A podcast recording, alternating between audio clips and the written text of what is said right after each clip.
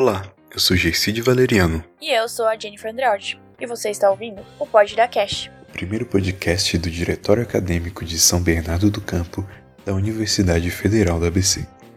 Essa é uma iniciativa da Diretoria de Extensão e Cultura da Gestão Renova DA, eleita no segundo quadrimestre de 2019, atuando de acordo com o eixo 1 de plano de gestão, consolidação da integração de entidades, grupos e centros acadêmicos, apresentado à comunidade acadêmica no mesmo ano. Esse programa tem como objetivo estabelecer um canal eficiente de comunicação entre os alunos e seus representantes.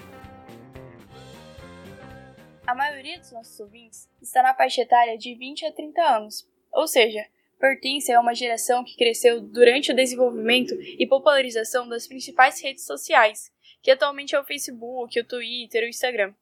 Mas além dessas, muitos de vocês usam a Academia Conteúdo e o LinkedIn, mas para fins profissionais. Mas também a gente não pode esquecer da nova onda, que ainda não foi comprada pelo Facebook, a chinesa TikTok, sensação em todas as faixas etárias e motivos de atritos diplomáticos entre os governos dos Estados Unidos da América e a República Popular da China, por um motivo geralmente desprezado pelos usuários incomuns dessas redes: o algoritmo. A discussão sobre algoritmos, Big Data e engenharia social tem tomado força desde as eleições de 2018 nos Estados Unidos e no Brasil, principalmente pelo envolvimento da Cambridge Analytica, empresa de dados criada em 2014 pelo bilionário estadunidense Robert Manser, apoiador e financiador de políticos conservadores e um dos homens que teve a ideia de traçar o perfil psicológico de eleitores a partir do comportamento dessas pessoas no Facebook.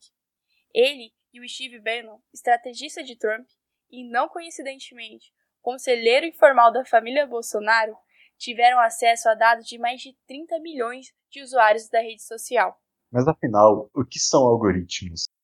Qual a importância de um usuário comum de redes sociais saber como elas realmente funcionam?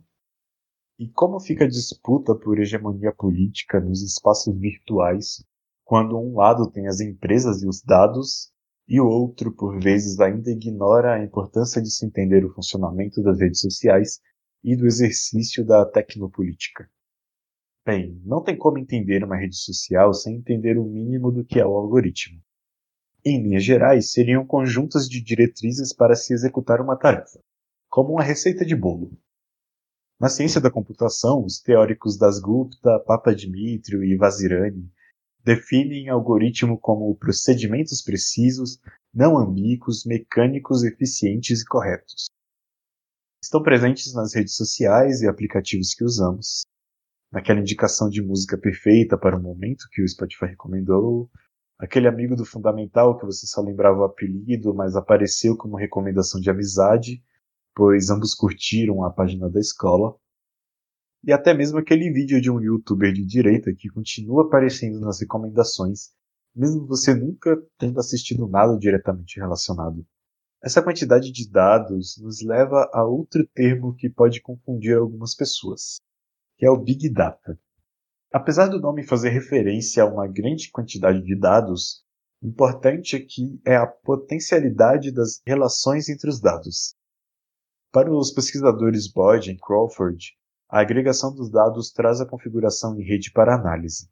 Dois tipos de formação de redes podem surgir a partir desses dados as redes articuladas, resultante da lista de contatos, amigos, seguidores e etc., e as redes de comportamento, derivada dos padrões de comunicação, como marcações na mesma foto, envio de e-mail, presença no mesmo lugar e assim por diante. A partir dessas redes de comportamento, grupos e instituições podem definir a melhor estratégia para atingir seu público-alvo em campanhas de marketing, seja o produto um iPhone ou um candidato em uma eleição para cargos públicos, como vimos em 2018 e vemos agora com ainda mais força.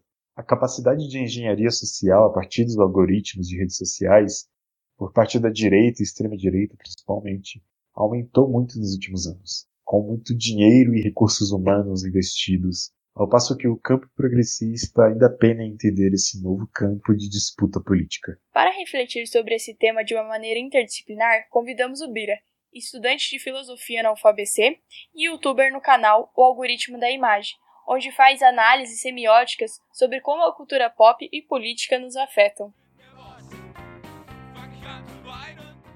Muito bem-vindo, Bira. Muito bom ter você aqui com a gente. É, antes de mais nada, né, se apresente para o nosso público, diga de onde você é, o que você faz, fica à vontade. Eu sou aluna da UFBC também, igual vocês são. Eu estou muito contente pelo convite que eu recebi de estar aqui com vocês, que eu estou feliz, porque eu estou aqui com, com o coração aberto para conversar com vocês. Eu sou aluno do BCH, pego umas materinhas de políticas públicas também. E hoje a gente vai ter uma conversa muito gostosa aqui na nossa amizade. Ou eu estou errada? O nosso tema é o algoritmo e disputa política nas redes sociais. A gente chamou você para participar, né, justamente pelo seu trabalho que você está fazendo nas redes sociais, seu canal no YouTube, está tendo uma presença cada vez mais forte dentro de vários temas, né, política, cultura pop. E a gente queria que você comentasse com a gente, né, algumas coisinhas sobre esse tema. A primeira pergunta que eu queria fazer para você seria como a dinâmica das redes sociais pode afetar o fazer político e como a gente pode fazer para usá-las como ferramenta de política de massas. Gente, eu vou te falar bem o português do povo, meu filho. A gente começa falando sobre redes sociais com um desdém. Então, isso é muito, muito importante de ser dito. Quando a gente fala sobre redes sociais, a gente acha que é perfumaria, que é uma coisa não importante. Então, quando a gente assina um termo de adesão, a gente não lê. E também não tem como não, não, não recusar alguma cláusula que está ali escrito, porque é, é um termo de adesão. Você tem que aceitar aquele termo para você entrar na rede social, senão você não entra. Então a gente tem que entender uma coisa. Quando nós, lá no passado, estávamos entrando no Orkut, entrando uh, nas redes sociais, aquilo era um tema de sem importância. Nós não estávamos percebendo o nível que aquilo afetaria a gente. As redes sociais, nós não entendemos o, a profundidade de informação que ela carrega nossa. Isso é muito importante ser dito. Se a gente sentasse e observasse isso, a gente ficaria meio assustado. Por exemplo, vou falar para você, eu vou te fazer uma pergunta. Posso fazer uma pergunta? Claro, pode fazer. Você quer beijar minha boca? Mentira, essa pergunta que eu vou fazer não, é outra. Você viu por acaso lá no Netflix, teve um seriado da Netflix que teve muita repercussão, que é uh, You, você. Você ficou sabendo desse seriado ou não? Sim. E You, ele conta sobre isso, como você consegue todos os dados de uma pessoa pela internet, pelas redes sociais. Então, por exemplo, Uh, o Joe, que é o personagem principal, que é um psicopata que se apaixona por uma menina, consegue saber a vida dela inteira através das redes sociais dela. Então nós não percebemos como nós nos expomos nas redes sociais. E veja, ah, eu vou fechar as minhas redes sociais. Então agora a pessoa não sabe quais são as minhas fotos no Instagram. A pessoa não sabe quais são as minhas relações no Facebook. Tudo bem, mas o Facebook sabe onde você está. O Facebook sabe onde você está, onde você come, onde você foi. Isso é muito importante, nós não estamos falando sobre isso. Você entende o que nós estamos falando? Então, é, uma, é um passo anterior. Então, sua pergunta é sobre as dinâmicas das redes sociais, como elas afetam, as redes sociais afetam fazer político. Mas isso é um, nós, temos, nós temos que falar uma coisa anterior a isso, que as redes sociais ela têm a sua vida. As redes sociais, elas têm a sua vida inteira. Um panorama geral disso. Você entende que é um passo anterior, Gercídio, ou não? Certeza.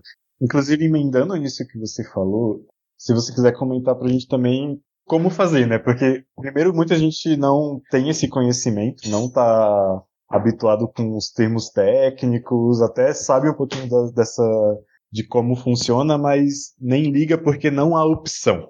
Daí acho que meu comentário seria mais nessa linha de como fazer para você conseguir, né? Porque querendo ou não, são formas de comunicação muito importantes que te conecta com pessoas, né, com sua família toda, com pessoas que você não via há anos, enfim, tem uma importância social nisso, mas ao mesmo tempo são grandes empresas que estão retendo seus dados e usando como quer. Então, como que a gente faz para tentar mudar isso? Ah, a gente vai usar o Discord, por exemplo, que é uma empresa que tem os dados abertos, que é um software livre, é, então vai todo mundo migrar para o software livre, sendo que ninguém nem faz ideia, né? Tipo, a maior, a maior parte da população não sabe como que funciona o software livre. Como que fica essa, essa dinâmica de você precisar sair, mas não ter para onde ir? Não fica. Os seus dados já estão lá. Você já está na rede social e eu vejo suas fotinhas lá. Então, não tem como mudar. Essa é a questão. Não tem como mudar porque o sistema capitalista ele já está se promovendo através disso. nós já somos números. O algoritmo dessas redes sociais já se beneficia disso para publicidade. Então, teve até aquela, aquela fake news uh, dizendo que o Facebook agora gravava sua voz para te oferecer produtos. Não teve isso que o pessoal começou a compartilhar? Porque você falava sobre o produto e aparecia dentro do Facebook. Ou seja, você já é um número. Quando você pesquisa alguma coisa no Google, de repente essa coisa aparece no seu Facebook. Então, uh, você não tem como mudar isso. Seria como ir contra o sistema capitalista inteiro. E você não tem como lidar com o sistema inteiro. Você não tem como quebrar, romper isso tudo. Não vai ser o Discord que vai conseguir romper com tudo isso. Nós não temos força para romper com o sistema todo. Você vai fazer uma revolução agora, Exercídio? Como nós faremos isso se o trabalhador brasileiro está trabalhando 12 horas por dia e está preocupado com comer arroz e feijão? Nós não temos essa esperança de romper com isso tudo. Esse é um ponto. Então, a sacada do Facebook de fazer uma rede social que você entra, e é esse o ponto que eu falo lá no meu canal, o algoritmo da imagem. Você que está escutando, eu sou o Bira, o meu Instagram é o arroba senhorita Bira, meu canal se chama o algoritmo da imagem. E lá no meu canal, o algoritmo da imagem, eu falo sobre os olhos desatentos. São coisas que estão óbvias à nossa frente, mas nós não conseguimos conectá-las. Então, nós temos que falar uma coisinha muito especial. Mark Zuckerberg, ele teve uma ideia muito forte lá no seu, lá na sua graduação em Harvard. Foi a seguinte: ele pensou, eu vou fazer uma plataforma em que as pessoas vão apenas ver como compartilhar fotos e experiência com seus amigos. O que você está pensando? Veja, nós queremos compartilhar o que nós estamos pensando. Nós nos sentimos sozinhos. Nós queremos ter conexão com nossas amizades. Isso é inerente ao ser humano. Nós somos seres sociais.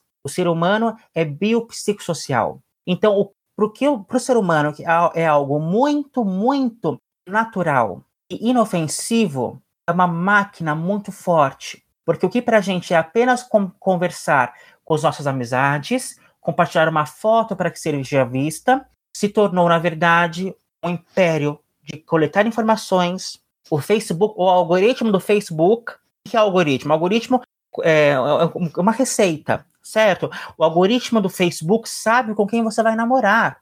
Porque você, ele começa, ele percebe que você está aumentando suas mensagens privadas, que está aumentando suas reações às fotos, com a MEI, por exemplo. Então o Facebook ele coleta todas essas informações e ele, e ele pode coletar isso e para publicidade, como nós já falamos aqui, por exemplo. Então, como a dinâmica das redes sociais afeta o fazer político e o que fazer para usá-las como ferramenta de política de massas? Veja, onde não tem Facebook, cai governo? Nós temos que pensar sobre isso. Primavera Árabe, onde eram organizadas é, é esses motins pelo Facebook.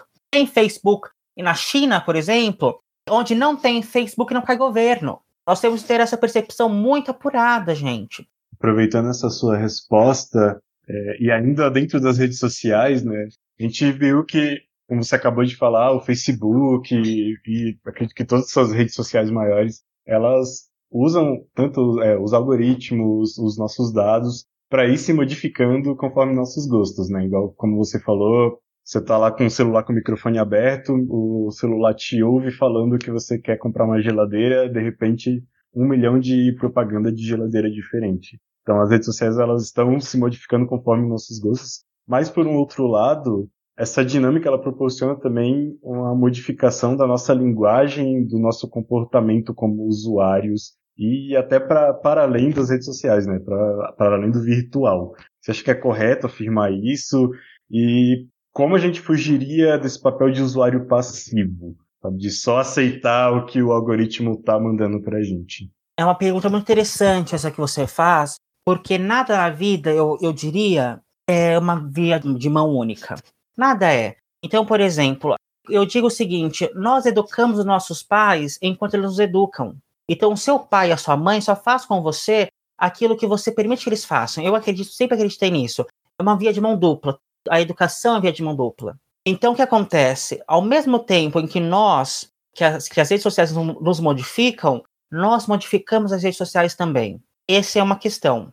Não é como se nós só fôssemos afetados e nós não afetássemos as redes sociais. Então, testes são feitos e nós sabemos disso. Por exemplo, nós temos o Facebook Dating, aquele aplicativo que simula o Tinder, parecido com o Tinder, né? análogo ao Tinder do Facebook. Ele está sendo testado há muito tempo e ele era para ser um bate-papo, na verdade. Ou seja, o que acontece? Nós percebemos que foi testado de várias formas e foi visto que não deu certo.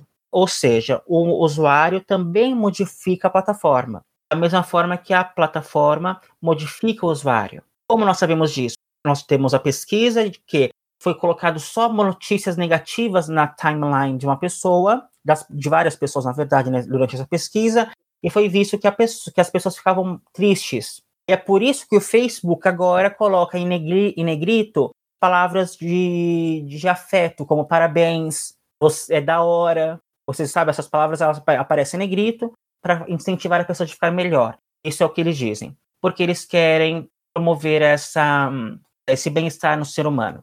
Então, nós modificamos a plataforma do mesmo modo que a plataforma nos modifica. Como fugir desse papel de usuário passivo? Então, não é totalmente passivo, mas nós não podemos mudar a, a grande estrutura. Esse é o ponto que eu estou dizendo para você. Nós não conseguimos mudar a grande estrutura do Facebook. Nós não vamos conseguir fazer com que os nossos dados sejam tratados de uma forma diferenciada. Nós não vamos conseguir romper, porque, por exemplo, deixa só deixar bem claro sobre isso já foi dito que a fake news, o, o celular não nos escuta falando sobre produtos e capta isso e oferece. Isso é fake news. Já foi dito, já foi explicado por que isso não acontece. Mas nós somos ainda um número e nós não vamos conseguir mudar a estrutura que nós somos um número para propaganda. Nós não vamos conseguir mudar o fato de que uma rede social sempre vai parecer inofensiva para nós. Então, quando nós falamos, por exemplo, sobre TikTok, as pessoas veem TikTok hoje como o quê? Como inofensivo. Então, é uma rede social, você entra, você dá os seus dados para essa rede social, os seus gostos para essa rede social, o que você gosta de assistir, os seus hábitos para essa rede social, não é, é inofensivo. Eu estou sentado na minha casa e eu vou ver vídeos engraçados curtos. É inofensivo. E daqui a pouco essa rede social vai coletar mais dados seus, isso vai ser canalizado para uma experiência muito específica, que vai ser vista por essa rede social de da melhor forma para que eles uh, ganhem alguma coisa. E foi a mesma coisa que nós tivemos com o Facebook. Então, a experiência de compartilhar coisas com meus amigos se tornou hoje uh, é, esse império de, de informações que tem sobre você. Eu sei onde você está, Gersídio. Se eu vou até meu Facebook e coloco amigos nas imediações, nas imediações eu sei onde o Gersídio está é o império de informação que eu tenho muito, muito importante. Então, eu não posso fugir desse papel de usuário passivo. Eu influencio uma camada muito superficial dessa rede social, desse algoritmo da rede social, mas não profundamente nela. E eu não posso, não posso uh, uh, influenciar e destruir essa, esse algoritmo. Bom, isso nos leva à nossa terceira pergunta, é, o uso de Big Data para fazer perfis psicossociais de eleitores tem tido papel decisivo em eleições ao redor do mundo. Como fica a disputa política nesses espaços, em que a direita e a extrema-direita têm mais recursos e acesso facilitado a esses dados, e a esquerda e campo progressista ainda estão aprendendo essas linguagens para se inserir numa tecnopolítica? A primeira coisa que eu tenho para falar para vocês, gente, é que a direita ela já estava já estava à frente das disputas eleitorais. Esse é o primeiro ponto que eu tenho a dizer para vocês, porque eu, a história não é cíclica, mas a história é cíclica. Então a gente sempre vê é um avanço à esquerda e depois vem um avanço à, à direita. É sempre assim. A história vai e volta. A gente vê que ela acontece dessa forma. Então nós temos que saber disso. É, como você disse no começo desse podcast, nós tivemos a grande influência do Steve Bannon, que agora já está preso, e fazendo esse, esse jogo muito grande. É uma coisa muito importante que eu não falei aqui, que o, o Facebook, ele disse, ele, most, ele se mostrou muito, muito presente nas eleições, sobretudo dos Estados Unidos. Aqui no Brasil, ele disse, por exemplo, que o algoritmo, ele prejudicava o Ciro Gomes, porque o Ciro Gomes ele não tinha nada pesquisável. Nada na campanha dele era tão forte ao ponto de ser pesquisável pelo algoritmo. Então, o algoritmo do, o algoritmo do Facebook, sim, ajuda alguns candidatos e prejudica outros. O Big Data, como você disse, não é, não são dados jogados, são dados realmente articulados em uma rede muito bem articulado. Isso é um ponto muito específico. Como fica a esquerda nesse jogo todo? Prejudicada, prejudicada. E pior de ficar prejudicada, isso é muito interessante falar uma coisa. Tem um grande problema na esquerda que é holofotar problemas que ela não precisava holofotar. Ela já está prejudicada porque, de fato, a, a direita ela tem mais recursos para bancar essa, essa toda essa engenharia social que, que é pr praticada. O que, que é engenharia social? Engenharia social, na verdade, é isso que nós estamos falando. Você acha que está numa, numa coisa inofensiva, como o Facebook, e aí, a partir dessa coisa inofensiva, inofensiva vem esse acesso aos seus dados, ao seu computador, às suas informações. É isso que é a engenharia social. E veja só, a esquerda está prejudicada e mesmo assim ela holofota coisas que são desnecessárias. Por exemplo, teve o caso da Luísa Nunes Brasil, uma influenciadora digital que foi detonada nas redes sociais. O que, ela fez? Ela foi falar que tinha racismo porque o negro roubava mais. Então ela falou isso, ela tinha 56 mil seguidores, algo assim. Então ela falou isso para uma, uma parcela de 56 mil pessoas. O que aconteceu foi que todos os jornais de esquerda replicaram isso, dando atenção para uma menina, para uma mulher, e falou isso para 56 mil pessoas. Vocês aumentam a proporção disso, igual aconteceu com essa campanha antissemita que teve na França tiveram mil tweets falando se eu fosse judeu, que era uma campanha é, antissemita. Como teve mil tweets e chegou a, ao top trendings, o que aconteceu? A esquerda francesa começou a replicar isso e chegou a 200 mil tweets. Uma coisa de mil virou para 200 mil. Uma coisa de 56 mil pessoas, que nem todas elas estavam vendo a live dela, porque nós sabemos que o alcance de quem tem 56 mil seguidores não chega a 56 mil pessoas foi replicado por todos os jornais. A marcha dos 300 mil, era isso? A marcha da, da Sarah Winter lá na frente de Brasília? Que, foi, eram, que foram 20 pessoas? Foi replicada. Essa marcha de, de 20 pessoas foi replicada por todos os jornais de esquerda. E o que acontece com isso? Se holofota, deixa maior. Veja só o problema. Vou repetir para deixar mais claro. Uma blogueira com 56 mil seguidores falou merda. O vídeo dela foi replicado no Twitter e eu vi em apenas uma página tinha 300 mil visualizações. Ou seja, conseguiram fazer que uma mulher que tinha 200, que tinha 56 mil seguidores, tivesse agora 300 mil visualizações. Olha quanto ela cresceu. Daqui a pouco ela se lança como vereadora de São Paulo. E as pessoas vão falar que ela tá certa, porque tem pessoas que acham realmente que existe racismo, porque o preto rouba mais. E ela vai ter gente que vai apoiar as falas dela.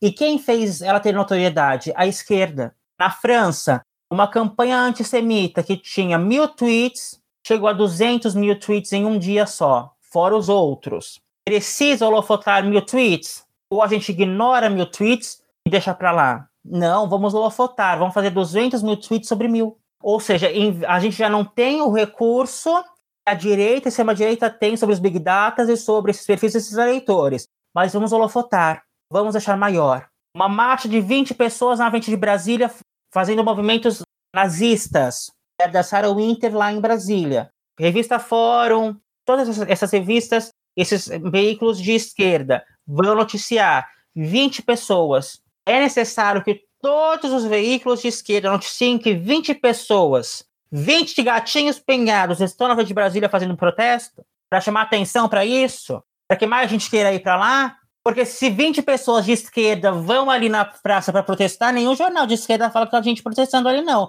Ou fala. Não, não fala, não. Vai lá, Gercídio, protestar ali na praça falando que uma pauta esquerdista. Algum jornal. A Carta Capital vai noticiar, Gercídio? Então vai vendo aí, 20 pessoas de direita noticia.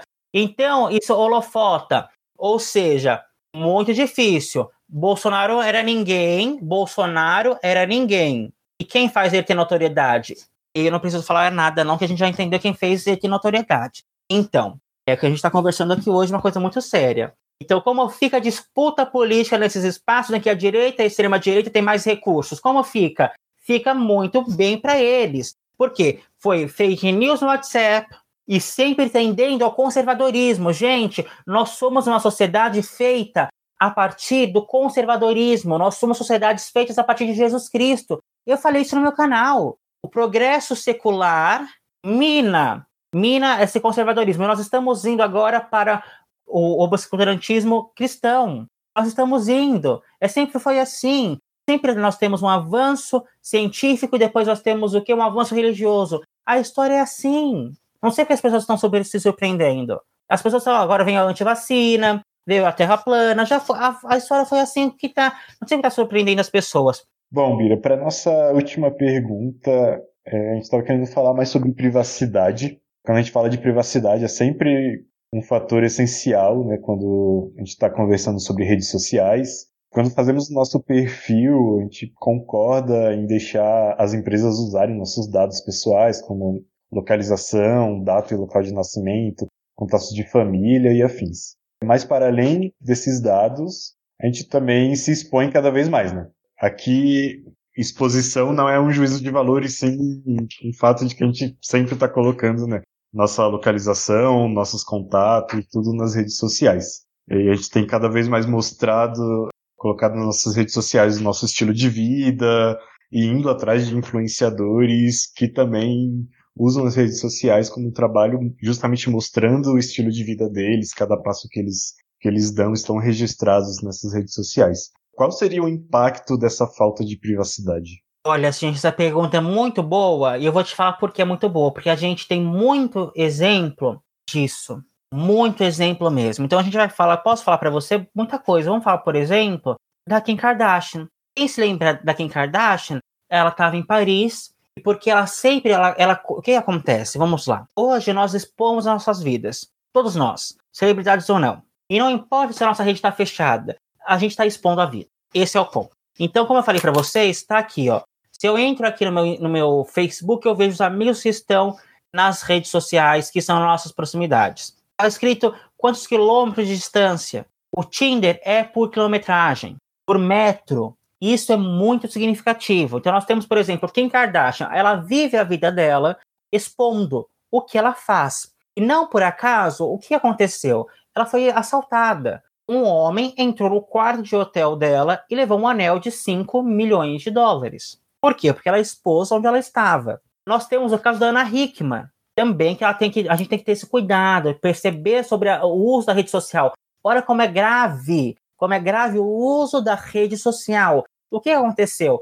Ana Hickman postou que estava indo para Belo Horizonte. Ou não sei se foi Belo Horizonte, mas foi uma cidade de Minas Gerais, na verdade. E o que aconteceu? Um fã que estava com um problema psiquiátrico, obviamente, um fã descontrolado, viu que ela estava indo para aquela cidade, que é uma cidade que ele, que ele morava. Ela postou a foto do, do, hotel que ela estava, ele descobriu, ele percebeu qual hotel era, conhecia, porque morava naquela cidade, conhecia qual hotel era. Ele foi até lá, descobriu o quarto do hotel e tentou matá-la. Quem não lembra dessa história? Aconteceu recentemente, dois anos atrás. Tentou matá-la, fez refém ela, o marido dela e os dois cunhados. Como acabou a história? Acabou a história com ele sendo morto pelo cunhado da Ana Hickman. Isso é muito, muito grave. Nós temos um caso também de um homem que aplicava golpes nos Estados Unidos com o aplicativo Grindr de, de gays, de homossexuais, de relacionamento que mostra a, a, a distância em metros. Então ele ia para um bairro nobre, muito bonito. Ele ia com o carro dele, parava no bairro nobre e via a distância. Falava, ai, tô aqui na minha casa. O outro falava, então vem aqui na minha casa, tô, tô 300 metros de distância, então vamos lá. Entrava, ficava ali dando uns beijinhos no outro, dava uma bebida com uma coisinha ali, jogava uma, um bola de Cinderela, o homem dormia, roubava a casa inteira e ia embora. Ou seja, olha como nós não temos mais privacidade nenhuma. Nós, nós colocamos na nossa bio, nas fotos, você marca seus amigos. Então nós já sabemos de onde você é, onde você mora, onde você estuda e o seu nome. Só de olhar a sua biografia. Vocês estão olhando, vocês estão vendo qual, qual é a importância disso e ninguém fala nada. Gente, engenharia social é isso. É você ver uma, uma coisa que é inofensiva, como TikTok, como Facebook. Não é nada importante, é só uma bobagem. Eu só vou entrar aqui para compartilhar minhas fotos, ver um, um, grupo no Facebook, rir de memes. E quando você está dando a sua vida inteira, sua vida inteira está naquela, naquele site, sua vida inteira, eles sabem os seus gostos, o que você compra, onde você vai, como você vive. O Facebook sabe como você vive, onde você mora. Um amigo meu chamado Aldoza, que é um cantor, foi denunciado, porque o nome dele, obviamente, não é Aldoza, o nome dele é de palco. O que aconteceu? Ele foi denunciado porque o nome dele não é esse. O Facebook mandou uma mensagem dizendo que ele devia mandar o CPF dele para continuar usando o site. O CPF dele. Nós não entendemos o que é engenharia social. Nós não estamos entendendo que não é inofensivo usar uma rede social, que os videozinhos de TikTok não são à toa. E nós precisamos entender isso. A sua vida inteira está nas mãos do Facebook. Pelo amor de Deus. Gente, não é bobagem. Olhos desatentos. O Facebook não é uma bobagem, está norteando nossas vidas. Essa é a minha mensagem de hoje, Gercídio.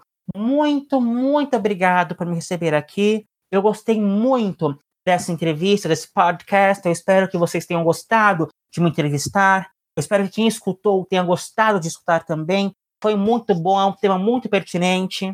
E que nós estejamos mais atentos com o que nós compartilhamos, para que nós não viralizemos uh, coisas que prejudicam a nossa própria luta nós consigamos fazer uma, uma política muito boa nas, nas redes sociais e que nós não sejamos apenas uma marionete mais. Mas, de, infelizmente, nós não vamos, não vamos conseguir romper com o sistema. Não, nós não conseguimos sozinhos, não. Muito obrigado, Tircídio. Irene, eu que agradeço. Nossa, foi muito bom, acrescentou muita coisa para discussão, muita coisa para pensar. Espero que todo mundo tenha gostado.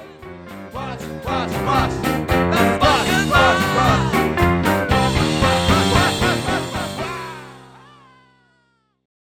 O Pod da Cast, o primeiro podcast do Diretório Acadêmico de São Bernardo do Campo da Universidade Federal do ABC, ele tem uma novidade. Visando estabelecer um canal eficiente de comunicação entre os alunos e seus representantes, o Pod da Cast vem se dedicando a divulgar a agenda cultural da região do ABC, bem como o trabalho artístico de alunos e outros artistas da comunidade externa. Esse espaço é também um manifesto em defesa do projeto do Bacharelado em Arte e Tecnologia. A discussão sobre o projeto foi abandonada desde o golpe de 2016 e, devido aos respectivos cortes na educação e cultura que ocorreram desde então, o BAT está cada vez mais distante de se tornar uma realidade. Mas nem por isso o ABC vai deixar de criar e multiplicar a sua arte. Seja profissionalmente, no tempo livre, no rolê com os amigos ou no campus da universidade, se você também tem um lado artístico, vem ouvir o UFABC Cult, o lado B da UFABC.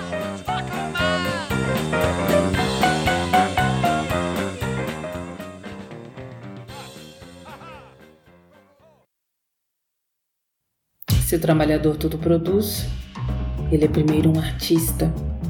E o nosso convidado e artista de hoje é o Edson Ike. Segundo ele mesmo, ele é um ilustrador trompetista. Quando ele não está trabalhando, ele produz jazz de altíssima qualidade no sexteto Conde Favela. Temas para Tempos de Guerra é o nome do disco de produção independente gravado em 2019 que teve seu lançamento em meio à pandemia do Covid. São cinco faixas instrumentais cujos temas tratam das vivências desses músicos aqui, no Grande ABC. O disco não podia se apresentar de melhor maneira, abrindo com a faixa Zaira 13, uma referência aos bairros da periferia da cidade de Mauá. A música é dinâmica, explosiva e vai te conduzir até o Boom, a faixa de trabalho desse disco, que também encerra essa jornada musical de referências do spiritual jazz e da tradição afro-brasileira, passando por Vira-Lata Iluminado, Tempos Difícil e Cozinhando Galo, você vai ouvir o resultado do trabalho desses operários da arte que não param e constroem a cena musical alternativa desse decadente ABC industrial, mesmo em tempos de guerra. Com vocês, Conde Favela.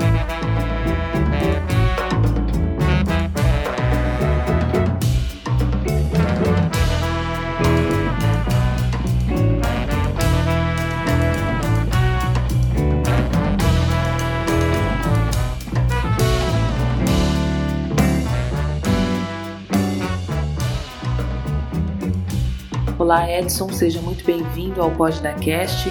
Obrigada por aceitar o nosso convite do FABC Cult. Eu queria que você contasse um pouco da sua história e da sua relação com o ABC. Sou Edson Ike, ilustrador e trompetista. Sou daqui da região do ABC, moro em Ribeirão Pires, mas já passei pelas cidades de São Bernardo, morei, nasci lá, morei em Mauá também. Então tenho uma relação com a cidade. Eu estudei artes visuais, costumo dizer que sou um desenhista que toca trompete. Estudei música também, são cursos livres que eu fiz É, cheguei a estudar publicidade na Belas Artes, mas não concluí o curso de publicidade. Hoje eu vivo profissionalmente como ilustrador, com trabalhos assim para o mundo inteiro, não só para a região, que também tem uma atuação, mas para o mundo inteiro. A agência de ilustradores Marlena Agência distribui, enfim, negocio meus trabalhos para fora do Brasil e vivo profissionalmente como ilustrador hoje. A música para mim é um hobby, de qualquer forma tem uma história aqui no ABC como músico também.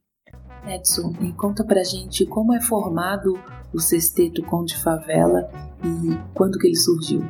O Conde Favela é formado por Alex Dias, contrabaixo acústico, Buruga, sax tenor, Mabu Reis, trombone, Edsuke, trompete e Rafael Cabe na bateria. O Conde Favela surgiu em 2009, se não me engano, vai fazer acho que 13 anos por aí. É um grupo de músicos que a gente era de uma banda chamada O Afro e essa banda ela terminou e esses músicos a gente resolveu então continuar o projeto, mas estudar jazz, música instrumental, somente com essa linguagem do jazz e da improvisação. Então ele surgiu com a necessidade de desenvolver essas linguagens, principalmente da música negra, principalmente a linguagem da improvisação que é o jazz. São músicos do ABC de São Bernardo, Santo André, Mauá Gravamos um disco recentemente, chama Temas para Tempos de Guerra, que reflete um pouco o momento atual que a gente vive. E são cinco faixas instrumentais que a gente reflete sobre nossa realidade, enfim, uma música instrumental, mas que tem relação com a nossa realidade e com as nossas habilidades. Disco foi gravado em 2019 no estúdio C4. A gente gravou ao vivo, né, no estúdio, como as gravações dos discos antigos de jazz, então a gente prezou por essa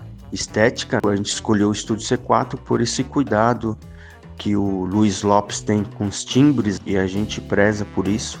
E daí a gente assumiu todos os erros e vamos dizer, ônus e bônus pela performance. Então, um disco quente que a gente fez pensando nessa estética, principalmente do hard bop, do jazz da década de 60, do spiritual jazz que a gente gosta e usou como inspiração. Sobre o disco, acho que é importante dizer que foi produzido de forma independente, a gente que bancou os custos da produção então são cinco faixas. A gente relutou de lançar em março, que foi o começo da pandemia, mas de qualquer forma a gente decidiu lançar assim mesmo e ele está disponível nas plataformas digitais para todo mundo, Spotify, Deezer, enfim, vocês podem encontrar nas redes sociais, Instagram, Facebook, etc. O disco do Conde Favela 6T.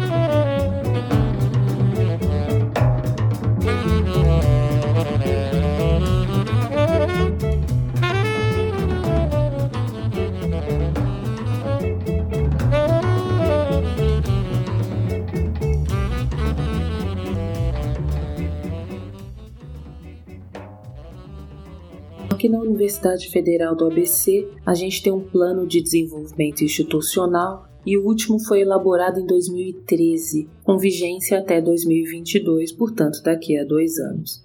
Nele estava previsto a criação de um novo bacharelado, um bacharelado interdisciplinar de artes e tecnologia. No entanto, as discussões que levariam à realização desse projeto, que já tem inclusive uma proposta de organização curricular com disciplinas obrigatórias, disciplinas de opção limitada e livres e sugestão de número de créditos. Com o BAT, todos os bacharelados se beneficiariam. As disciplinas comuns ofertadas aos cursos do bacharelado de Ciências e Tecnologia ou de Ciências e Humanidades só teriam a ganhar com mais essa possibilidade interdisciplinar de conhecimento.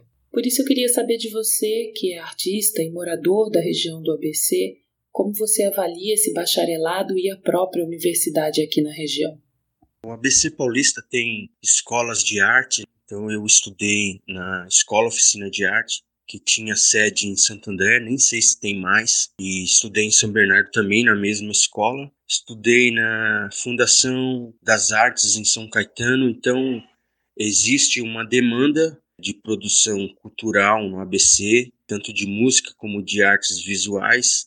Então existe uma produção, artistas que têm projeção internacional. Esse curso, bacharelado de artes, seria para a Universidade do ABC uma forma de sedimentar também essa chamada economia criativa que existe aqui no ABC. Aqui a gente já teve já esse perfil de cursos mais ligado à exata e à indústria do ABC, mas a gente sabe que a gente está passando por um ciclo de crise que essas empresas já estão perdendo já a sua relevância, algumas estão fechando, como o caso da GM São Caetano. Então, existe sim uma produção cultural intensa no ABC e esse curso com certeza ia colocar a Universidade do ABC nesse radar, de certa forma, ia colocar o, a importância dessa economia criativa no ABC paulista, haja vista sua intensa produção, tanto de música como de artes visuais.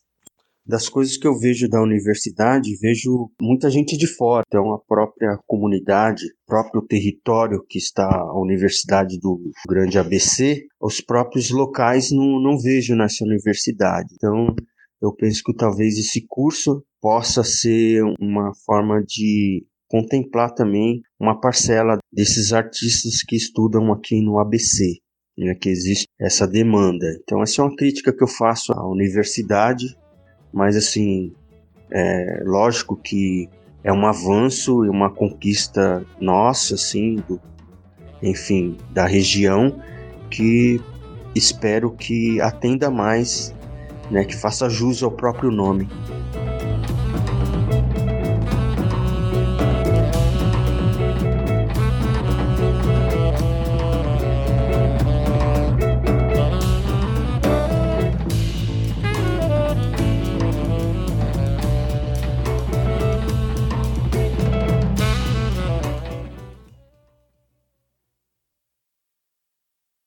Você ouviu o FABC Cult, o lado B da UFABC. Nosso convidado de hoje foi o Edson Ike. Ele é trompetista do sexteto Conde Favela. A música de fundo é Ogum, a última faixa do disco Temas para Tempos de Guerra. Quer ouvir mais? Você encontra os links da banda na nossa página do Instagram e Facebook. Até mais! Scheiße, was Und ich fange mit einem, denn ich bin der Boss. Fang ich an zu weinen,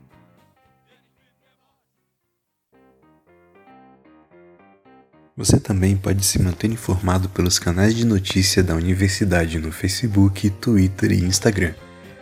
E agora também pelo WhatsApp, se cadastrando pela página www www.ufbc.edu.br barra contato barra WhatsApp. E você ouviu o Pod da Cash. Hoje contamos com a participação de Bira e Conde Favela Sexto. Hoje falamos sobre algoritmo e disputa política nas redes sociais. Quer saber mais sobre os nossos próximos temas do Pod da Cash? Não deixe de seguir nas redes sociais, no Facebook e Instagram. Com edição de áudios de Matheus Magalhães e Daniela Almeida, Comunicação e Mídias Sociais por Jennifer Andreotti e Giovanna Pimentel, Entrevistas e Roteiro por Gercídio Valeriano e Daniela Almeida. Eu sou a Jennifer Andreotti. E eu sou Gercídio Valeriano, e esse foi o Pod da Cast. O primeiro podcast do Diretório Acadêmico de São Bernardo do Campo, da Universidade Federal do ABC. Até mais!